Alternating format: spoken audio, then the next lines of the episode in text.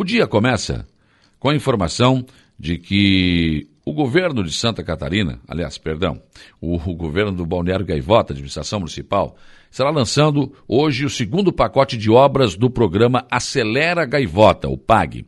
Serão mais de 15 milhões em investimentos em obras de pavimentação e mobilidade urbana. Quase 11 milhões são do governo do estado de Santa Catarina e o restante, recursos próprios do município.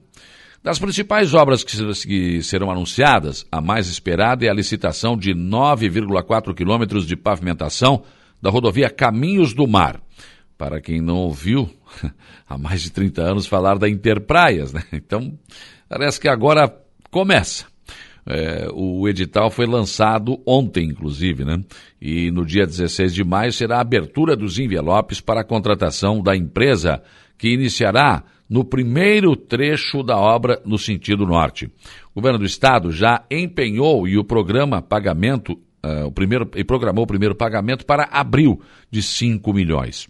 A sétima avenida e a continuação da Avenida Beira Mar Sul, a Vila dos Pescadores, no Jardim, no bairro Jardim Ultramar, também serão destaques deste, deste PAG. Ao todo serão 2 quilômetros de asfalto, drenagem de alta vazão pluvial, ciclofaixa e calçada com mais de 6 milhões. Uma obra que vai custar isso, né? E nas ruas C e D serão realizadas também pavimentação com lajotas com mais de 800 mil reais de investimentos. Ainda sobre Gaivota, a Câmara de Vereadores do Balneário Gaivota aprovou na noite de ontem o projeto de lei do Executivo 0128-2022, que concedeu reajuste aos servidores municipais eh, na ordem de 16,29%. O reajuste, de acordo com o líder do, da bancada do governo na Câmara, Felipe Santos, é referente aos últimos dois anos, é o maior dos últimos tempos. O projeto nem estava na pauta, mas foi incluído para votação e aprovado na pauta da Câmara de ontem em Balneário Gaivota. E o Departamento de Licitações da Prefeitura de Aranaguá abriu ontem as propostas de licitação para a reforma da Praça Ercílio Luz. Venceu a licitação a empresa Sul Empreendimentos Imobiliários de Arananguá. A empresa será responsável pela obra que vai mudar totalmente o conceito de praça que Arananguá conheceu até hoje. Concha acústica, espaço para três restaurantes, banheiros, espaço para artesãos exporem e vender seus produtos, além de reconstrução do coreto, como foi construído na época. Depois foi desmanchada a parte de cima, hoje funciona a biblioteca ali. A biblioteca sai dali, o coreto volta à forma antiga para recuperar parte da história da cidade. Já a obra de revitalização do calçadão começa efetivamente hoje, quando será fechado ao trânsito de veículos e colocados tapumes. A obra vai começar pela infraestrutura de implantação de esgoto e também do pluvial e da parte da energia que será subterrânea. Câmara de Vereadores de Araranguá deve votar as contas do ex-prefeito Mariano Mazuco Neto na sessão de amanhã. As contas vieram do Tribunal de Contas do Estado comparecer pela aprovação com restrições, algo absolutamente normal em se tratando de contas municipais. Mesmo assim, nos bastidores, existe articulação para derrubar o parecer do tribunal e reprovar as contas, inclusive teria votos do próprio Partido Progressista. Na sessão de ontem, o líder do PP na Câmara, vereador Jorginho, solicitou a leitura de uma mensagem do seu gabinete onde alertam para a decisão do partido de que seus vereadores devem votar a favor da aprovação das contas. Foi um recado direto a quem, porventura, esteja pensando em votar pela rejeição. Seria uma desobediência partidária. Ao que parece, quem o fizer pode procurar outro partido. Né? Vale lembrar que, para mudar o parecer do Tribunal de Contas do Estado, serão necessários dois terços, ou seja, dez votos dos 15 vereadores na Câmara. Ontem, o presidente da Casa, Jair Anastácio, informou que o ex-prefeito Mariano Mazuco Neto tem espaço aberto, foi convidado a comparecer à sessão e defender a aprovação de suas contas, caso deseje, mas ele ainda não confirmou a sua presença.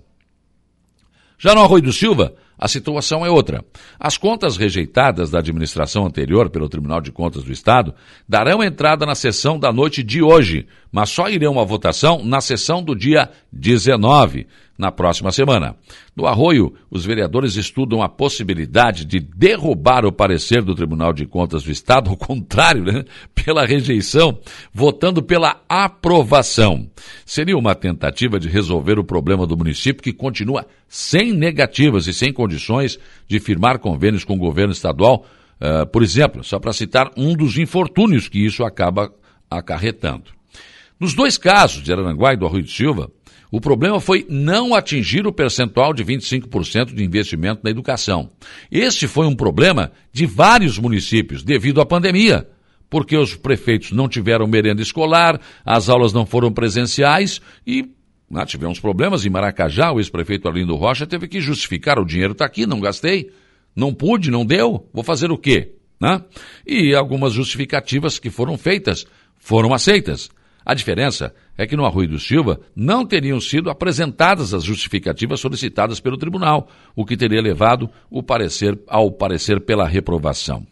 Em Araranguá, as justificativas foram apresentadas e acatadas em parte pelo tribunal, que apresentou parecer então pela aprovação com restrições.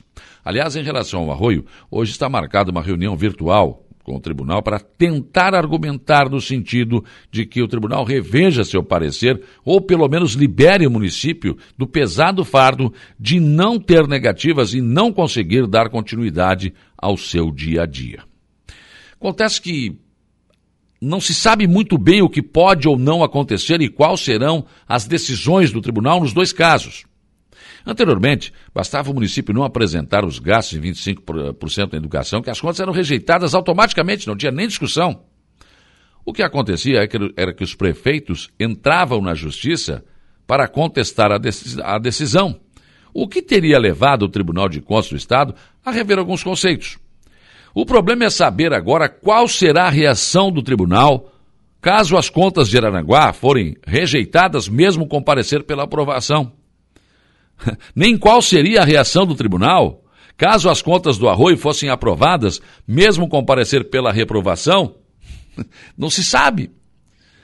Por exemplo, será que o arroio, aprovando as contas que foram reprovadas, o tribunal vai referendar ou vai manter a reprovação do, da mesma forma? Se reprovarem as contas do prefeito Mariano Mazuco contra o parecer do tribunal, ele vai receber e vai acatar ou não? Vai manter a aprovação? Não se sabe. Tem certeza, os vereadores que vão votar, tanto no Arroio quanto em Aranguá, têm certeza de que é isso mesmo?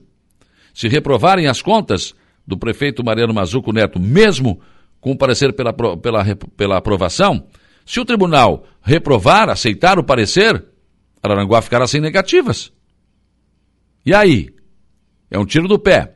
No Arroio de Silva, se o tribunal uh, acatar a decisão, se os vereadores votarem, por exemplo, né, e, e, e, aprovarem as contas mesmo com parecer sobre reprovação, resolve o problema do Arroio de Silva, o Arroio volta a ter negativas? São interrogações. Não se tem nenhuma afirmação.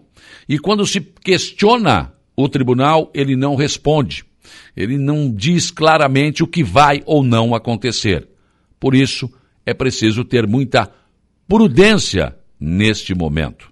Será que a aprovação das contas ou reprovação pelas câmaras vale mais do que o parecer do tribunal ou não? E se as contas de Aranaguá forem, fossem rejeitadas, ah, se, se, se, se, chegarem a ser rejeitadas, né, não corremos o risco do município ficar inadimplente, tal como está o arroio hoje? Pensem nisso, enquanto lhes desejo um bom dia.